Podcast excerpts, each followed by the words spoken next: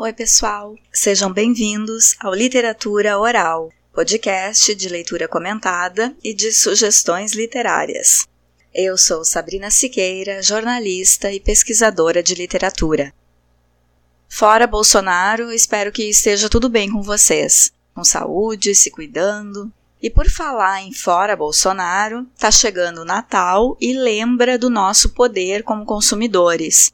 Se tu discorda da política do Naro, não coloca teu dinheiro em empresas que financiam ele. A gente costuma ter a sensação de que não pode fazer nada para interferir na política. Mas o poder de compra, ainda que pequeno, pode fazer a diferença. Se junta o teu poder de compra, ainda que pequeno, com o meu, com o de uma outra pessoa, já não fica tão pequeno assim. Boicota as empresas e marcas que apoiam políticas que te prejudicam o posicionamento da gente tem que ser ativo, inteligente, tem que ser mais que uma hashtag nas redes sociais.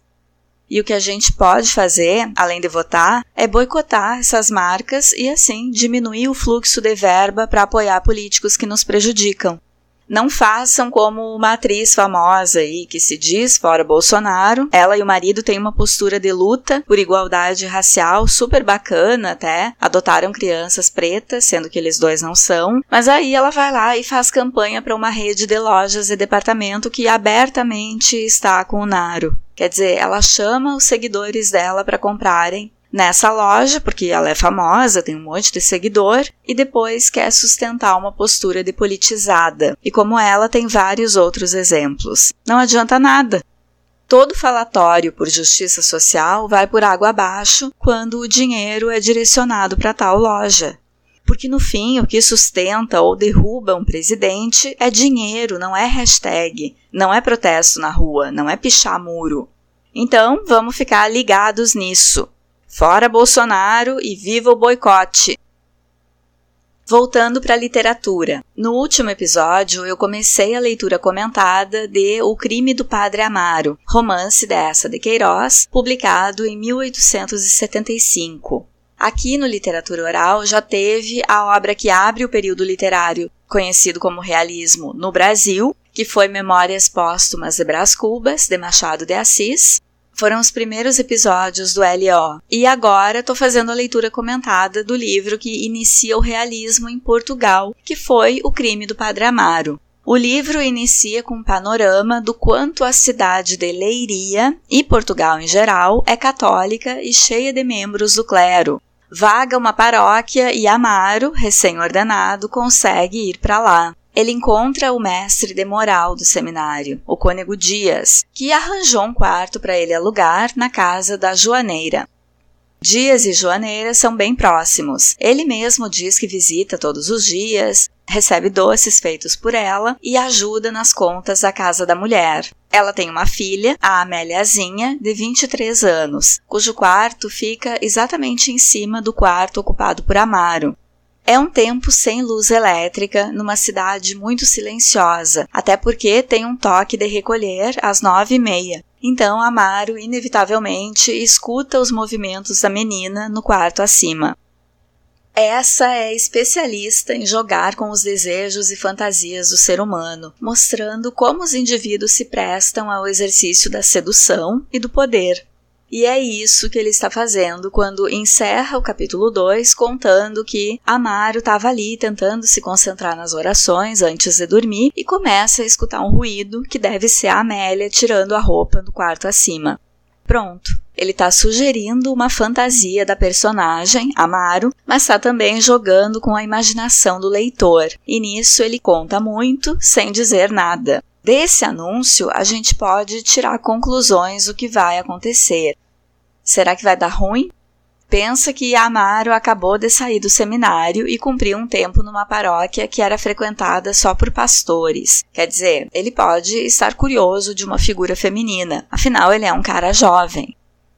Na leitura de hoje, vamos ver a origem de Amaro. Afinal, quem é essa figura cujo título nos sugere que vai cometer um crime? Lembra que eu estou lendo quase tudo do romance, mas suprimindo algumas descrições vai aparecer a palavra apoplexia, que tanto o pai quanto a madrinha do Amaro morrem disso. significa a ruptura de um órgão, morte por falência de um órgão, algo assim.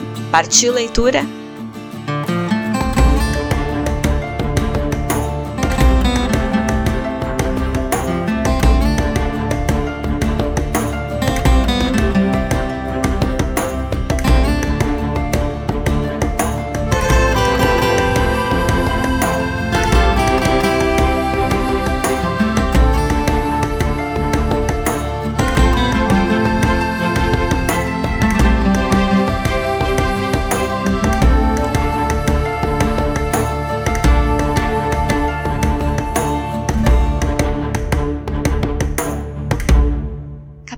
Capítulo 3 Amaro Vieira nascera em Lisboa, em casa da senhora Marquesa de Alegros. Seu pai era criado do Marquês, a mãe era criada de quarto, quase uma amiga da senhora Marquesa.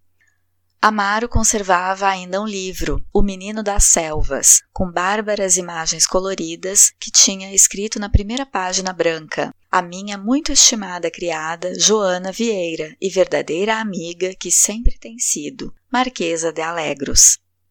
Possuía também um daguerreótipo de sua mãe. Era uma mulher forte, de sobrancelhas cerradas, a boca larga e sensualmente fendida e uma cor ardente. O pai de Amaro tinha morrido de apoplexia e a mãe, que fora sempre tão sã, sucumbiu daí a um ano, a uma tísica de laringe. Amaro completara então seis anos. Tinha uma irmã mais velha que desde pequena vivia com a avó em Coimbra e um tio, merceeiro abastado, do bairro da Estrela. Mas a senhora marquesa ganhara amizade a Amaro, conservou em sua casa por uma adoção tácita e começou, com grandes escrúpulos, a vigiar a sua educação.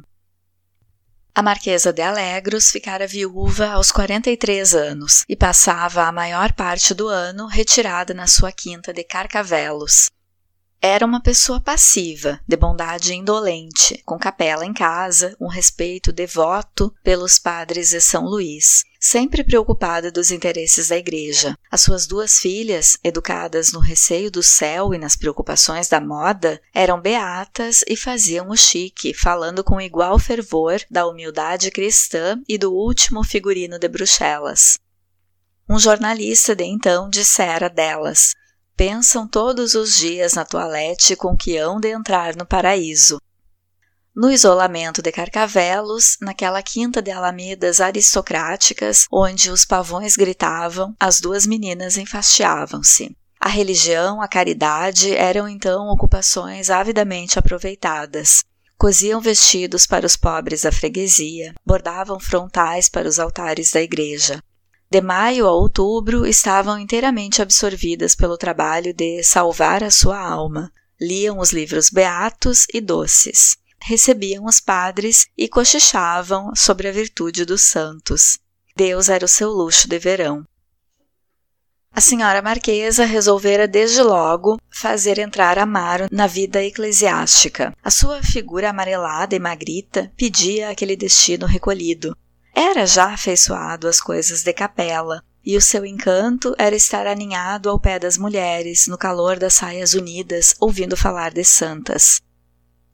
A senhora marquesa não o quis mandar ao colégio, porque receava a impiedade dos tempos e as camaradagens imorais. O capelão da casa ensinava-lhe o latim, e a filha mais velha, a senhora Dona Luísa, que tinha um nariz de cavalete e lia Chateaubriand, dava-lhe lições de francês e de geografia. Amaro era, como diziam os criados, um mosquinha morta. Nunca brincava, nunca pulava ao sol. Se à tarde acompanhava a senhora marquesa às alamedas da quinta, quando ela descia pelo braço do padre Lisette ou do respeitoso procurador Freitas, ia a seu lado, muito encolhido, torcendo com as mãos úmidas o forro das algibeiras, vagamente assustado das espessuras de arvoredos e do vigor das relvas altas tornou-se muito medroso. Dormia com lamparina ao pé de uma ama velha. As criadas, de resto, feminizavam-no, achavam-no bonito, aninhavam-no no meio delas, beijocavam-no, faziam-lhe cócegas, e ele rolava por entre as saias, em contato com os corpos, com gritinhos de contentamento. Às vezes, quando a senhora marquesa saía, vestiam-no de mulher, entre grandes rezadas. Ele abandonava-se meio nu, com os seus modos lânguidos, os olhos quebrados, uma roseta escarlate nas faces. As criadas, além disso, utilizavam-no nas suas intrigas umas com as outras. Era Amaro o que fazia as queixas. Tornou-se enredador, muito mentiroso. Aos 11 anos ajudava à missa e aos sábados limpava a capela. Era o seu melhor dia. Fechava-se por dentro, colocava os santos em plena luz em cima de uma mesa, beijando-os com ternuras devotas e satisfações gulosas. E toda a manhã, muito atarefado, cantarolando o Santíssimo, ia tirando a traça dos vestidos das virgens e limpando com gesso e cré as auréolas dos mártires. No entanto, crescia, o seu aspecto era o mesmo, miúdo e amarelado. Nunca dava uma boa risada, trazia sempre as mãos nos bolsos. Estava constantemente metido nos quartos das criadas, remexendo as gavetas, bulia nas saias sujas, cheirava os algodões postiços. Era extremamente preguiçoso e custava de manhã arrancá-lo a uma sonolência doentia em que ficava amolecido, todo embrulhado nos cobertores e abraçado ao travesseiro, já corcovava um pouco e os criados chamavam-lhe o Padreca. Num domingo gordo, uma manhã, depois da missa, ao chegar-se ao terraço, a senhora marquesa de repente caiu morta com uma apoplexia. Deixava no seu testamento um legado para que Amaro, o filho da sua criada Joana, entrasse aos 15 anos no seminário e se ordenasse. O padre Lisée ficava encarregado de realizar essa disposição piedosa. Amaro tinha então 13 anos. As filhas, a senhora Marquesa, deixaram logo Carcavelos e foram para Lisboa, para a casa da senhora Dona Bárbara de Noronha, sua tia paterna. Amaro foi mandado para a casa do tio, para a Estrela. O merceeiro era um homem obeso, casado com a filha de um pobre empregado público que o aceitara para sair da casa do pai, onde a mesa era escassa. Ela devia fazer as camas e nunca ia ao teatro. Mas odiava o marido, as suas mãos cabeludas, a loja, o bairro e o seu apelido de Senhora Gonçalves. O marido, esse, adorava como a delícia da sua vida, o seu luxo. Carregava de joias e chamava-lhe a sua duquesa. Amaro não encontrou ali o elemento feminino e carinhoso em que estivera tepidamente envolvido em Carcavelos. A tia quase não reparava nele. Passava os seus dias lendo romances, as análises dos teatros nos jornais, vestida de seda, coberta de pó de arroz, o cabelo em cachos, esperando a hora em que passava debaixo das janelas, puxando os punhos, o Cardoso, galã da Trindade, o merceeiro apropriou-se então de Amaro como de uma utilidade imprevista, mandou para o balcão. Fazia-o erguer logo às cinco horas da manhã, e o rapaz tremia na sua jaqueta de pano azul, molhando à pressa o pão na chávena de café, ao canto da mesa da cozinha. De resto, detestavam-no. A tia chamava-lhe o cebola, e o tio chamava-lhe o burro. Pesava-lhes o magro pedaço de vaca que ele comia ao jantar. Amaro emagrecia e todas as noites chorava. Sabia já que aos 15 anos devia entrar no seminário. O tio todos os dias o lembrava. Não penses que ficas aqui toda a vida na vadiagem, burro. Entendo 15 anos é para o seminário. Não tenho obrigação de carregar contigo. Besta na argola não está nos meus princípios. E o rapaz desejava o seminário como um libertamento. Nunca ninguém consultara as suas tendências ou a sua vocação. Impunham-lhe uma sobrepeliz. A sua natureza passiva, facilmente dominável, aceitava como aceitaria uma farda. De resto, não lhe desagradava ser padre. Desde que saíra das rezas perpétuas de Carcavelos, conservara o seu medo do inferno, mas perdera o fervor pelos santos. Lembravam-lhe, porém, os padres que vira em casa da senhora marquesa, pessoas brancas e bem tratadas, que comiam ao lado das fidalgas e tomavam rapé em caixas de ouro. Convinha-lhe aquela profissão em que se cantam bonitas missas, se comem doces finos, se fala baixo com as mulheres, vivendo entre elas, cochichando, sentindo-lhes o calor penetrante, e se recebem presentes em bandejas de prata. Recordava o padre Lisée, com um anel de rubi no dedo mínimo, Monsenhor Saavedra, com seus belos óculos de ouro, bebendo aos goles o seu copo de madeira.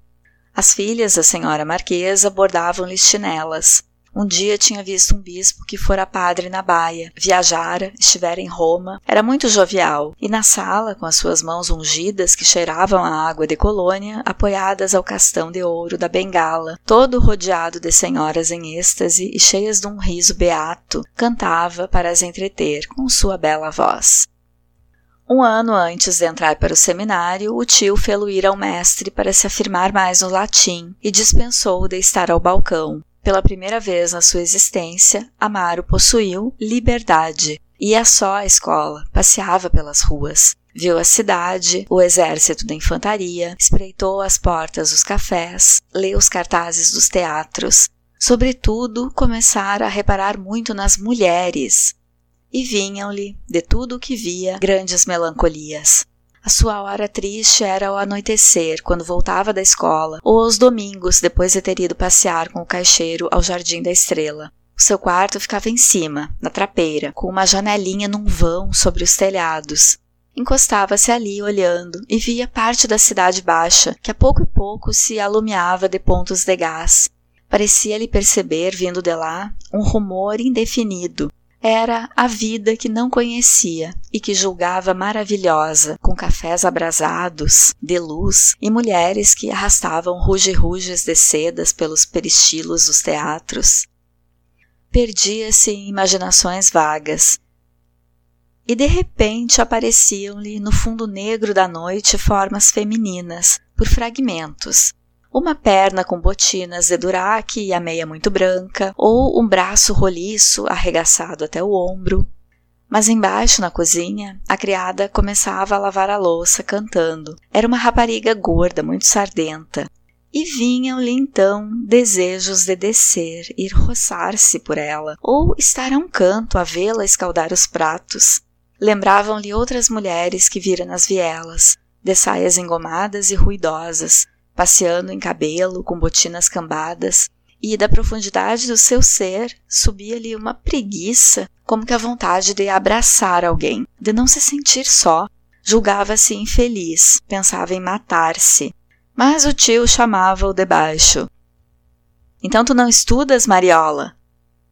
E daí a pouco, sobre o Tito Lívio cabeceando de sono, sentindo-se desgraçado, roçando os joelhos um contra o outro, torturava o dicionário. Por esse tempo começava a sentir um certo afastamento pela vida de padre, porque não poderia casar. Já as convivências da escola tinham introduzido na sua natureza efeminada curiosidades, corrupções. Às escondidas fumava cigarros, emagrecia e andava mais amarelo. Entrou no seminário. Os primeiros dias, os longos corredores de pedra um pouco úmidos as lâmpadas tristes, os quartos estreitos e gradeados, as batinas negras, o silêncio regulamentado, o toque das sinetas deram-lhe uma tristeza lúgubre e aterrada, mas achou logo amizades. O seu rosto bonito agradou. Começaram a tratá-lo por tu, a admiti-lo durante as horas de recreio ou nos passeios do domingo, as conversas em que se contavam anedotas dos mestres, se caluniava o reitor e perpetuamente se lamentavam as melancolias da clausura, porque quase todos falavam com saudade das existências livres que tinham deixado. Os da aldeia não podiam esquecer as claras eiras batidas do sol, as esfolhadas cheias de cantigas e de abraços as filas da boiada que recolhe, enquanto um vapor se exala dos prados. Os que vinham das pequenas vilas lamentavam as ruas tortuosas e tranquilas, de onde se namoravam as vizinhas, os alegres dias de mercado, as grandes aventuras do tempo em que se estuda latim, não lhes bastava o pátio do recreio lajeado com as suas árvores definhadas, os altos muros sonolentos, o monótono jogo de bola. Abafavam na estreiteza dos corredores, na sala de Santo Inácio, onde se faziam as meditações da manhã e se estudavam à noite as lições, e invejavam todos os destinos livres, ainda os mais humildes, o almocreve que vinham passar na estrada tocando seus machos, o carreiro que ia cantarolando ao áspero chiar das rodas e até os mendigos errantes apoiados ao seu cajado com o seu alforje escuro. Amaro não deixava coisas queridas. Vinha da brutalidade do tio, do rosto enfastiado da tia, coberto de pó de arroz, mas insensivelmente pôs-se também a ter saudades dos seus passeios aos domingos, da claridade do gás e das voltas da escola, com os livros numa correia, quando parava encostado à vitrina das lojas a contemplar a nudez das bonecas. Lentamente, porém, com a sua natureza incaracterística, foi entrando como uma ovelha indolente na regra do seminário. Decorava com regularidade os seus compêndios, tinha uma exatidão prudente nos serviços eclesiásticos. E calado, encolhido, curvando-se muito baixo diante dos lentes, chegou a ter boas notas. Nunca pudera compreender os que pareciam gozar o seminário com beatitude e maceravam os joelhos. A esses o seminário dava um antegosto do céu. A ele só lhe oferecia as humilhações de uma prisão com os tédios de uma escola.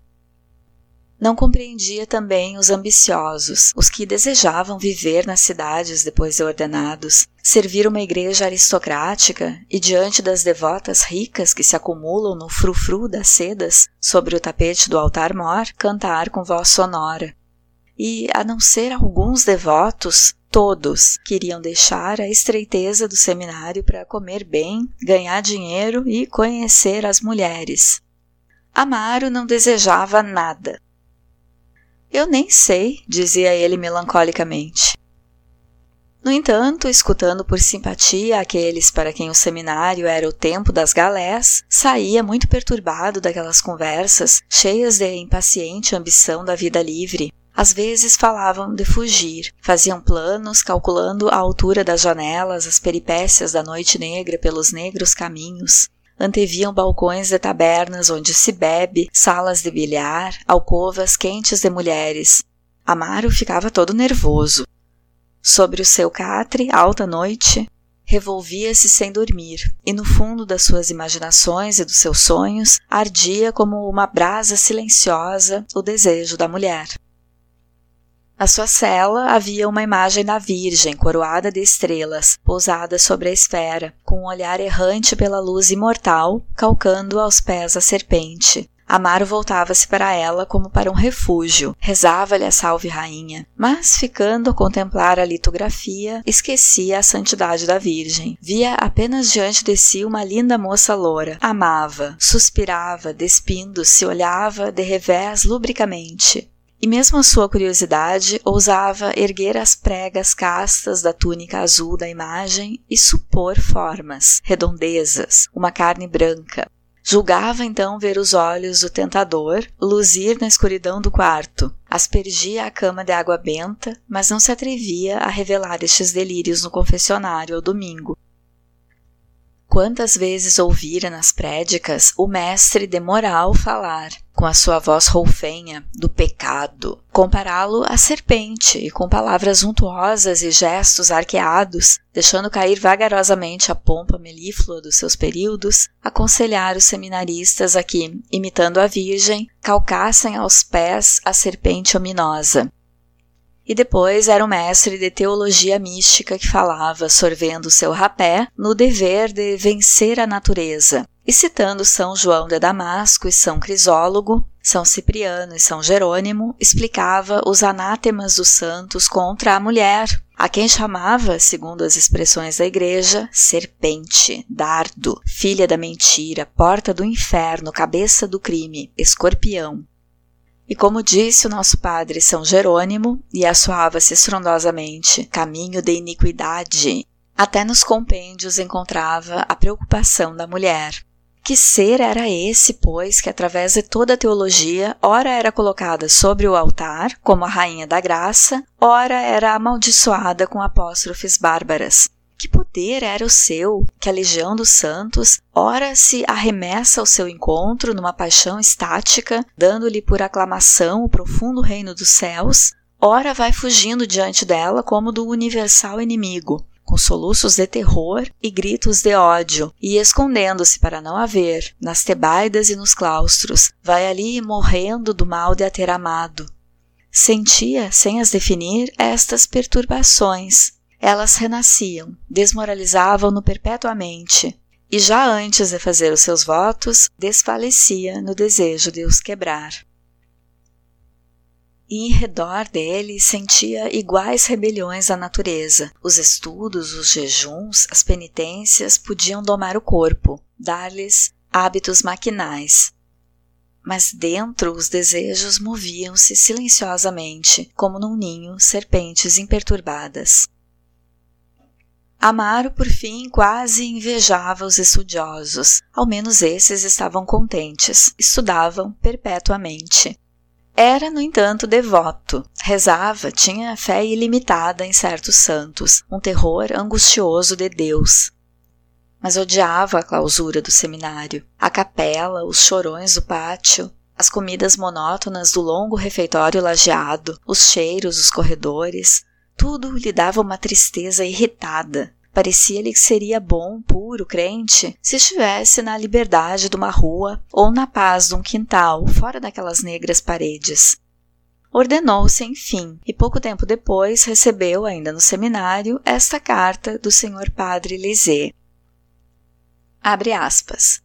Meu querido filho e novo colega, agora que está ordenado, entendo em minha consciência que devo dar-lhe conta do estado dos seus negócios, pois quero cumprir até o fim o encargo com que carregou os meus ombros débeis a nossa chorada marquesa, atribuindo-me a honra de administrar o legado que lhe deixou. Porque, ainda que os bens mundanos pouco devam importar a uma alma votada ao sacerdócio, são sempre as boas contas que fazem os bons amigos. Saberá, pois, meu querido filho, que o legado da querida Marquesa, para quem deve erguer em sua alma uma gratidão eterna, está inteiramente exausto. Aproveito esta ocasião para lhe dizer que depois da morte de seu tio, sua tia, tendo liquidado o estabelecimento, se entregou a um caminho que o respeito me impede de qualificar caiu sob o império das paixões e, tendo-se ligado ilegitimamente, viu seus bens perdidos juntamente com a sua pureza e hoje estabeleceu uma casa de hóspedes na Rua dos Calafates, número 53. Se toco nessas impurezas tão impróprias de que um de que um tenro levita, como meu querido filho, tenha delas conhecimento, é porque lhe quero dar cabal relação da sua respeitável família. Sua irmã, como de certo sabe, casou rica em Coimbra, e ainda que no casamento não é o ouro que devemos apreciar, é todavia importante para futuras circunstâncias que o meu querido filho esteja de posse deste fato. Do que me escreveu o nosso querido reitor a respeito de o mandarmos para a freguesia de Feirão, na Gralheira, vou falar com algumas pessoas importantes que têm a extrema bondade de atender um pobre padre que só pede a Deus misericórdia. Espero, todavia, conseguir. Persevere, meu querido filho, nos caminhos da virtude, de que sei que a sua boa alma está repleta, e creia que se encontra a felicidade neste nosso santo ministério, quando sabemos compreender quantos são os bálsamos que derrama no peito e quantos os refrigérios que dá ao serviço de Deus. Adeus, meu querido filho e novo colega. Creia que sempre o meu pensamento estará com o pupilo da nossa chorada marquesa, que de certo do céu, onde a elevaram as suas virtudes, suplica à Virgem, que ela tanto serviu e amou, a felicidade do seu caro pupilo. Fecha aspas. Lisê. PS. O apelido do marido de sua irmã é Trigoso, Lisê. Dois meses depois, Amaro foi nomeado pároco de Feirão, na Gralheira, Serra da Beira Alta. Esteve ali desde outubro até o fim das neves. Feirão é uma paróquia pobre de pastores e naquela época quase desabitada. Amaro passou o tempo muito ocioso, ruminando o seu tédio à lareira, ouvindo fora o inverno bramir na serra. Pela primavera vagaram nos distritos de Santarém e de Leiria paróquias populosas com boas côngruas. Amaro escreveu logo à irmã contando a sua pobreza em feirão. Ela mandou-lhe, com recomendações de economia, doze moedas para ir a Lisboa requerer. Amaro partiu imediatamente. Os ares lavados e vivos da serra tinham-lhe fortificado o sangue. Voltava robusto, direito, simpático, com uma boa cor na pele trigueira.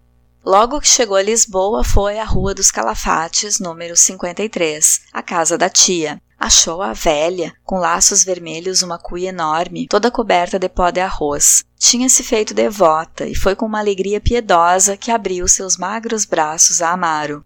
Como estás bonito! Ora, não há quem te viu. E Jesus, que mudança!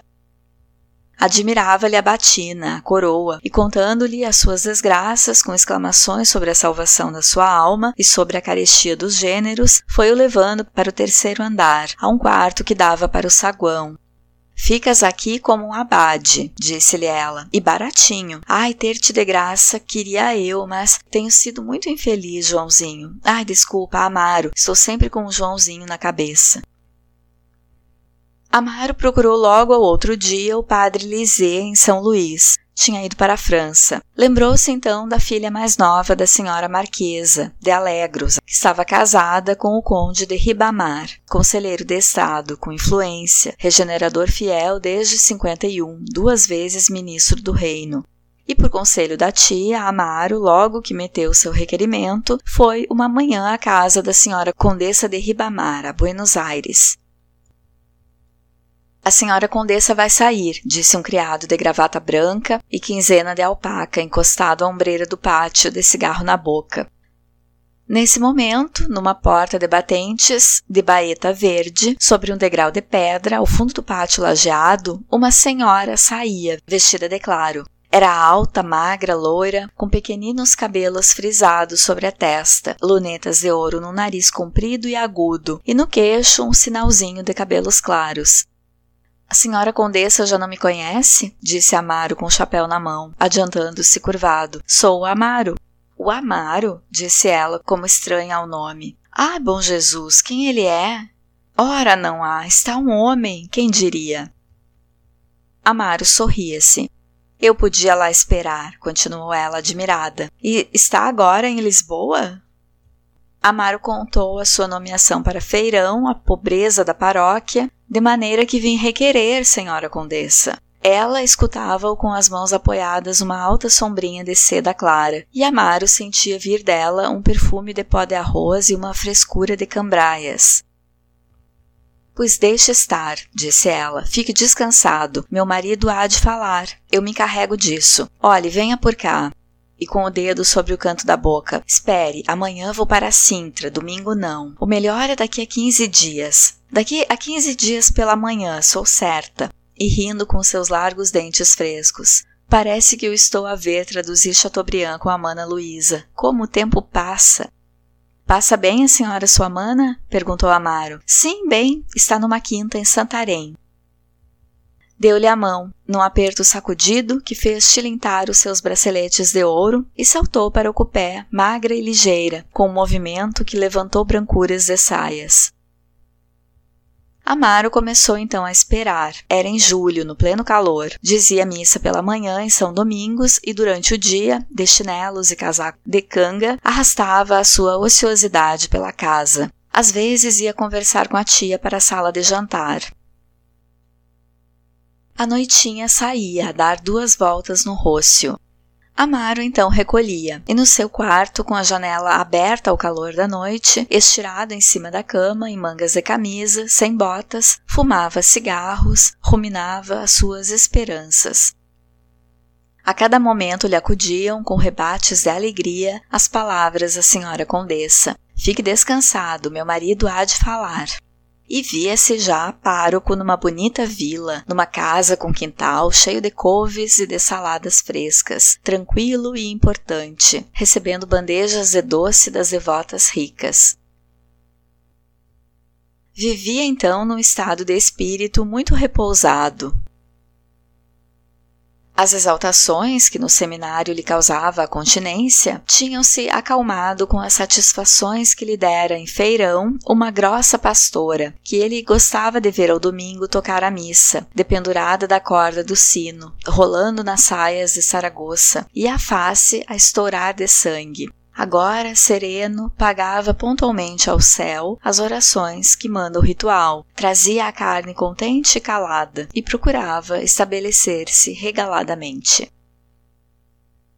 No fim de quinze dias foi à casa da senhora condessa. Não está, disse-lhe um criado de cavalariça. Ao outro dia voltou, já inquieto. Os batentes verdes estavam abertos e Amaro subiu devagar, pisando, muito acanhado, o largo tapete vermelho fixado com varões de metal. Sacudiu com o lenço o pó esbranquiçado dos sapatos, puxou os punhos e entrou muito vermelho numa larga sala com estofos de damasco amarelo. Uma grande luz entrava das varandas abertas e viam-se arvoredos de jardim. No meio da sala, três homens de pé conversavam. Amaro adiantou-se, balbuciou. Não sei se incomodo, um homem alto, de bigode grisalho e óculos de ouro, voltou-se surpreendido, com o charuto ao canto da boca e as mãos nos bolsos. Era o senhor conde. Sou o Amaro. Ah, disse o conde. O senhor padre Amaro, conheço muito bem. Tenha bondade. Minha mulher falou-me, tenha bondade. E dirigindo-se a um homem baixo e repleto, quase calvo, de calças brancas muito curtas, é a pessoa de quem lhe falei. Voltou-se para Amaro. É o senhor ministro. Amaro curvou-se servilmente. O senhor padre Amaro, disse o conde de Ribamar, foi criado de pequeno em casa de minha sogra. Nasceu lá, creio eu. Saiba o senhor conde que sim, disse Amaro, que se conservava afastado, com o guarda-sol na mão. Minha sogra, que era toda devota e uma completa senhora, já não há disso. Fê-lo padre. Houve até um legado, creio eu. Enfim, aqui o temos pároco. Onde, senhor padre Amaro? Eh, feirão, excelentíssimo senhor. Feirão? disse o ministro, estranhando o nome. Na Serra da Gralheira, informou logo o outro sujeito ao lado. Era um homem magro, entalado numa sobrecasaca azul, muito branco de pele, com soberbas suíças de um negro de tinta e um admirável cabelo lustroso de pomada, apartado até o cachaço numa risca perfeita. Enfim, resumiu o conde, um horror. Na serra, uma freguesia pobre, sem distrações, com um clima horrível. Eu meti já requerimento, excelentíssimo senhor, arriscou Amaro timidamente. Bem, bem, afirmou o ministro. Há de arranjar-se, e mascava o seu charuto. É uma justiça, disse o conde, mas é uma necessidade. Os homens novos e ativos devem estar nas paróquias difíceis, nas cidades, claro. Mas não, olhe, Lá ao pé da minha quinta, em Alcobaça, há um velho, um gotoso, um padre mestre antigo, um imbecil. Assim perde-se a fé. É verdade, disse o ministro, mas essas colocações nas boas paróquias devem naturalmente ser recompensas dos bons serviços. É necessário que o estímulo Perfeitamente, replicou o conde, mas serviços religiosos, profissionais, serviços à igreja, não serviços aos governos. O homem das soberbas suíças negras teve um gesto de objeção. Não acha? perguntou-lhe o conde. Respeito muito a opinião de Vossa Excelência, mas se me permite, sim, digo eu, os párocos na cidade são-nos um grande serviço nas crises eleitorais, de um grande serviço. Pois sim, mas. Olhe Vossa Excelência, continuou ele, sôfrego da palavra. Olhe Vossa Excelência em tomar. Por que perdemos? Pela atitude dos párocos, nada mais. O conde acudiu. Mas perdão não deve ser assim. A religião, o clero, não são agentes eleitorais. Perdão. Queria interromper o outro. O conde suspendeu-o com um gesto firme e gravemente, em palavras pausadas, cheias da autoridade de um vasto entendimento, a religião, disse ele, pode, deve mesmo auxiliar os governos no seu estabelecimento, operando, por assim dizer, como freio. Isso, isso, murmurou arrastadamente o ministro, cuspindo películas mascadas de charuto. Mas descer às intrigas, continuou o conde devagar, aos imbróglios? Perdoe-me, meu caro amigo, mas não é de um cristão.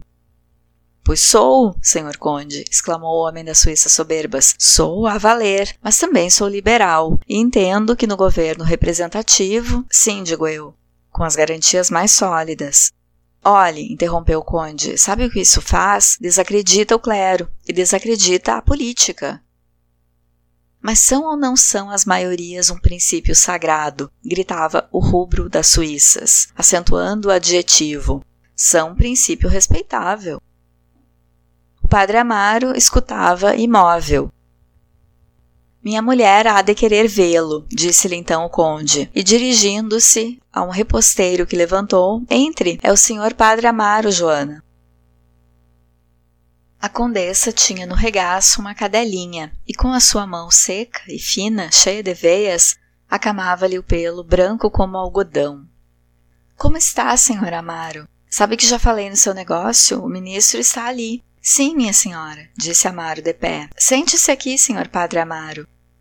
Amaro reparou então numa senhora alta que estava de pé junto do piano, falando com um rapaz louro. Que tem feito estes dias, Amaro? disse a condessa. Diga-me uma coisa, sua irmã está em Coimbra, casou. Ah, casou, disse a condessa, fazendo girar os seus anéis. Houve um silêncio. Amaro, de olhos baixos, passava, com um gesto embaraçado e errante, os dedos pelos beiços. O senhor padre Lisée está para fora? perguntou. Está em Nantes. Tinha uma irmã a morrer, disse a condessa. Está o mesmo sempre, muito amável, muito doce. É a alma mais virtuosa.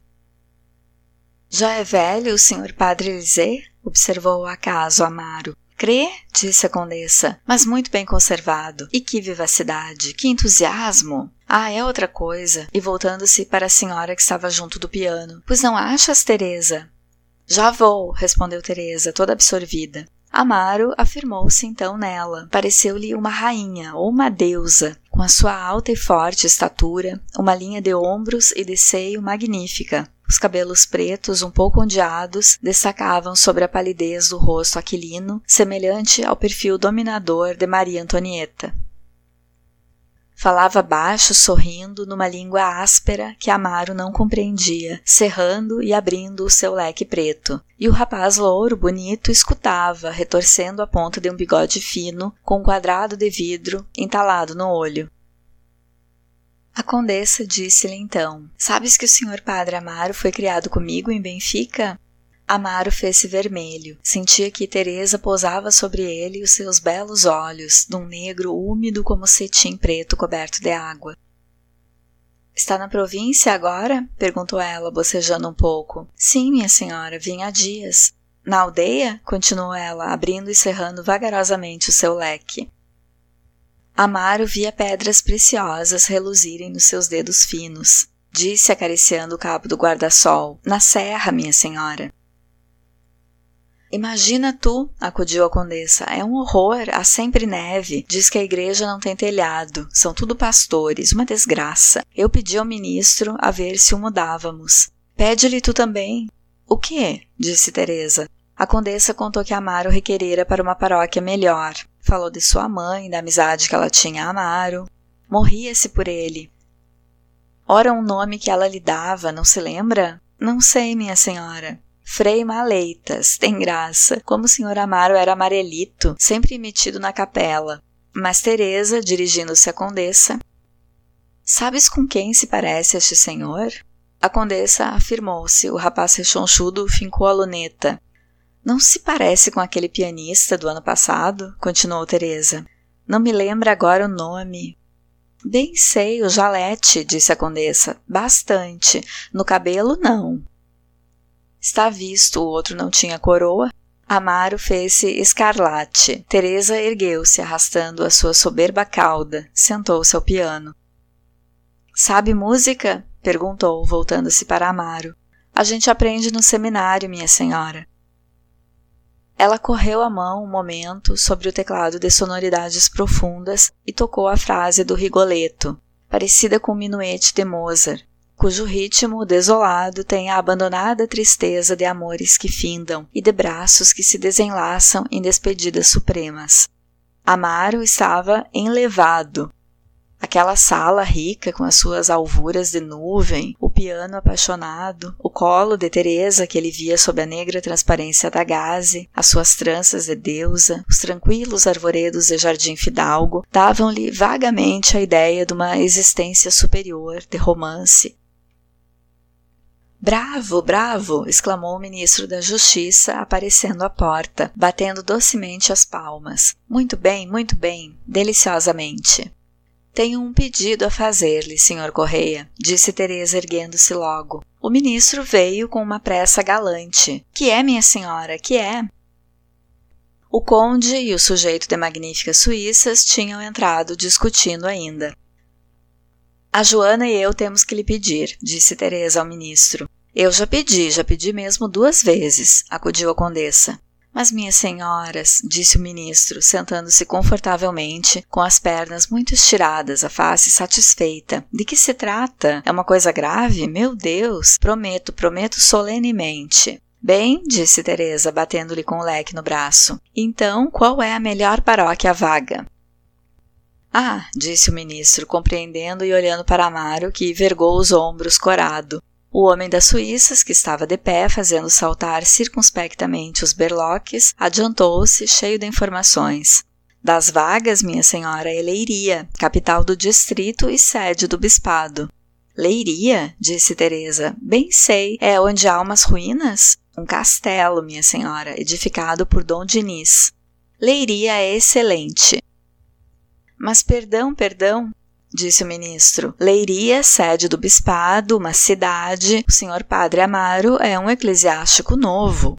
Ora, senhor Correia, exclamou Teresa, e o senhor não é novo? O ministro sorriu, curvando-se. Todos riram. Senhor Correia, disse Teresa, está entendido. O senhor padre Amaro vai para a Leiria. Bem, bem, sucumbo, disse o ministro com gesto resignado. Mas é uma tirania. Thank you, fez Teresa, estendendo-lhe a mão. Mas, minha senhora, estou a estranhá-la, disse o ministro, fixando-a. Estou contente hoje, disse ela. Olhou um momento para o chão, distraída, dando pequeninas pancadas no vestido de seda. Levantou-se, foi sentar-se ao piano bruscamente e recomeçou a doce área inglesa. Entretanto, o conde tinha se aproximado de Amaro, que se erguera. É negócio feito, disse-lhe ele. O correio entende-se com o bispo. Daqui a uma semana está nomeado, pode ir descansado. Amaro fez uma cortesia e serviu. Foi dizer ao ministro que estava junto do piano: Senhor ministro, eu agradeço. A senhora condessa, a senhora condessa, disse o ministro sorrindo. Minha senhora, eu agradeço, veio ele dizer à condessa, todo curvado. Ai, agradeça a Teresa, ela quer ganhar indulgências, parece. Lembre-me nas suas orações, Senhor Padre Amaro, disse ela. Amaro, daí a uma semana, soube o seu despacho. Mas não tomara esquecer aquela manhã em casa da senhora Condessa de Ribamar. O ministro, de calças muito curtas, enterrado na poltrona, prometendo o seu despacho, a luz clara e calma do jardim entrevisto, o rapaz alto e louro que dizia yes, Cantava-lhe sempre no cérebro aquela área triste do Rigoletto e perseguiu a brancura dos braços de Teresa sob a gaze negra. Instintivamente via-os enlaçarem-se devagar, devagar, em torno do pescoço airoso do rapaz louro. Detestava-o então e a língua bárbara que falava, e a terra herética de onde viera, e latejavam-lhe as fontes a ideia, de que um dia poderia confessar aquela mulher divina e sentir o seu vestido de seda preta roçar pela sua batina de lustrina velha na escura intimidade do confessionário. Um dia, ao amanhecer, depois de grandes abraços da tia, partiu para Santa Apolônia com um galego que lhe levava o baú.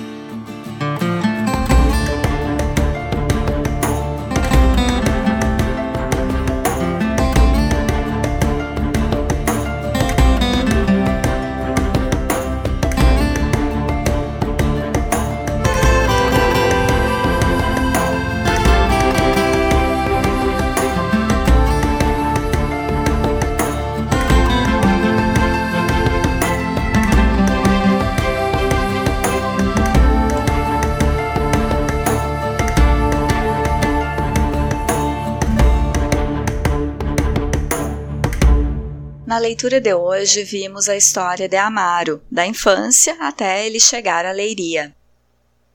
E é uma história esvaziada de afeto. Amaro tem a palavra amar no nome, mas amor que é bom ele nunca conheceu. Órfão muito cedo, ele é criado pela patroa da mãe, que é quem decide que ele vai ser padre. Ele é tímido e magro e então começa a ganhar apelidos e ser visto como afeminado. As criadas da casa vestem o guri de mulher, o que seria bem legal se partisse da vontade da criança. Mas parece que é uma ação de chacota, uma forma de humilhar o queridinho da patroa quando ela sai. Além disso, essas criadas adultas investem em um tipo de relacionamento abusivo com a criança, em que não cuidam dele, não o veem como criança e permitem certa lascividade no comportamento com ele. É um tipo de abuso em que elas tratam Amaro como se fosse mais velho, o resultado é que ele é uma criança que não se encaixa. Ele não brinca, não ri, com a irmã mais velha, ele não tem nenhum contato, e quando vai morar com o tio, é lembrado a todo tempo de que é um estorvo. Então, a formação identitária de Amaro é carente de capital afetivo. As manifestações de carinho que ele expressa quando criança são para com objetos inanimados, que ele dota de significado. Ele beija os santos da capela enquanto limpa o lugar. Parecia que ele buscava refúgio ali, entre as figuras de santos, ele não recebe atenção e não aprende como organizar os sentimentos de afeto, além de não ter tido exemplo de relacionamentos saudáveis e não ter aprendido como se comportar diante do feminino. Sendo que ele próprio era tido como um ser feminino sem que isso partisse da vontade dele. Além de afeminarem Amaro, numa espécie de castração da criança, as criadas usavam ele nas suas intrigas, o que inicia o menino ao universo das mentiras. Isso de exercício da afetividade, me parece que a gente não nasce sabendo. A gente aprende com os modelos que vislumbra na vida. É também uma infância marcada por mortes repentinas, o que pode conferir algum sentido da brevidade da vida, da inutilidade de planos a longo prazo, de se preocupar com o futuro e de se responsabilizar com suas ações lembra que uma das influências literárias de Queiroz foi Gustave Flaubert, autor de Madame Bovary, de 1856. Pois a mulher do tio de Amaro é uma Emma Bovary. Passa os dias lendo romances, enfeitada, sonhando com os conquistadores que passam sob sua janela e casada com um bronco. Assim como a personagem de Flaubert, ela não tem nenhum interesse em criança.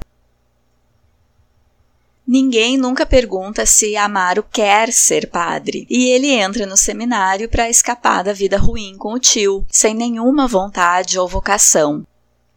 Ele vai para o seminário como um livramento, como a única alternativa que tinha na vida. Antigamente era comum muitas famílias decidirem que algum dos filhos ia ter que ser padre, até para garantir o futuro daquele um. Mais recentemente, a gente viu isso acontecer com o serviço militar no Brasil.